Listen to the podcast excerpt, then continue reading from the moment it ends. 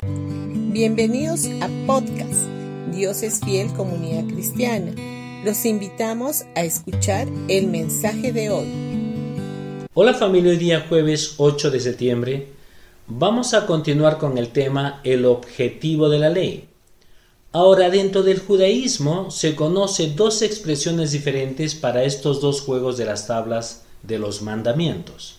Las primeras tablas que trajo Moisés del monte se denominaron en el judaísmo Hadad Hadin, Hadab Hadin, y significa juicio severo. Este primer juego de tablas de piedra con los diez mandamientos, las cuales trajo consigo Moisés cuando descendió del monte, es juicio severo. Por esa razón Dios permitió que Moisés rompiera esas tablas, porque el juicio severo tendría como consecuencia que todas las almas de Israel que pecaron deberían de morir. Cuando Moisés estuvo la segunda vez sobre el monte Sinaí y descendió con el rostro resplandeciente como transfigurado, en el judaísmo es denominado Hadad Hadin. En el segundo juego de tablas no es denominado más juicio severo, sino ahora es Midat Tarashamim, que significa misericordia y perdón. El judaísmo hace esta diferencia, son dos frases diferentes. La primera significaba juicio severo y la segunda significaba misericordia y perdón. En Colosenses capítulo 2 versículo 14 dice, anulando el acta de los decretos que había contra nosotros, que nos era contraria, quitándola de en medio y clavándola en la cruz.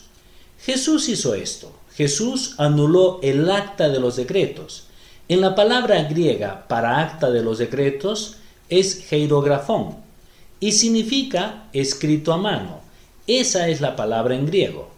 Lo que Jesús clavó en la cruz es lo que Dios escribió a mano y se trata de los diez mandamientos, porque nosotros no podemos cumplir con las demandas de la ley. Ahora, ¿para qué fue Jesús a la cruz? En Isaías capítulo 53 versículo 5 dice, mas el herido fue por nuestras rebeliones, molido por nuestros pecados, el castigo de nuestra paz fue sobre él. ¿Y de qué castigo se trata?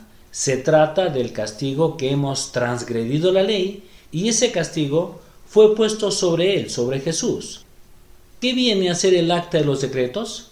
Se trata del manuscrito, se trata de las demandas de la ley, las cuales no podemos llegar a cumplirlas.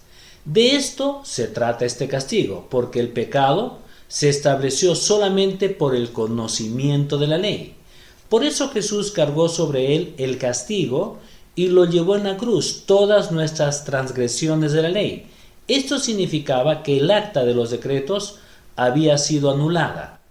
Para eso murió Jesús, no porque él haya transgredido la ley, sino porque nosotros la hemos transgredido esa acta la anuló y la quitó Jesús en la cruz y apartó de nosotros la carga de los diez mandamientos.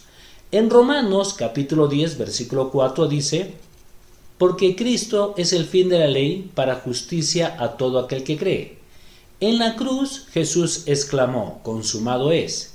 Esto significa que Jesús consumó la obra redentora y cuando el velo se rasgó de arriba hacia abajo en el templo, la ley y el antiguo pacto acabaron, llegaron a su fin.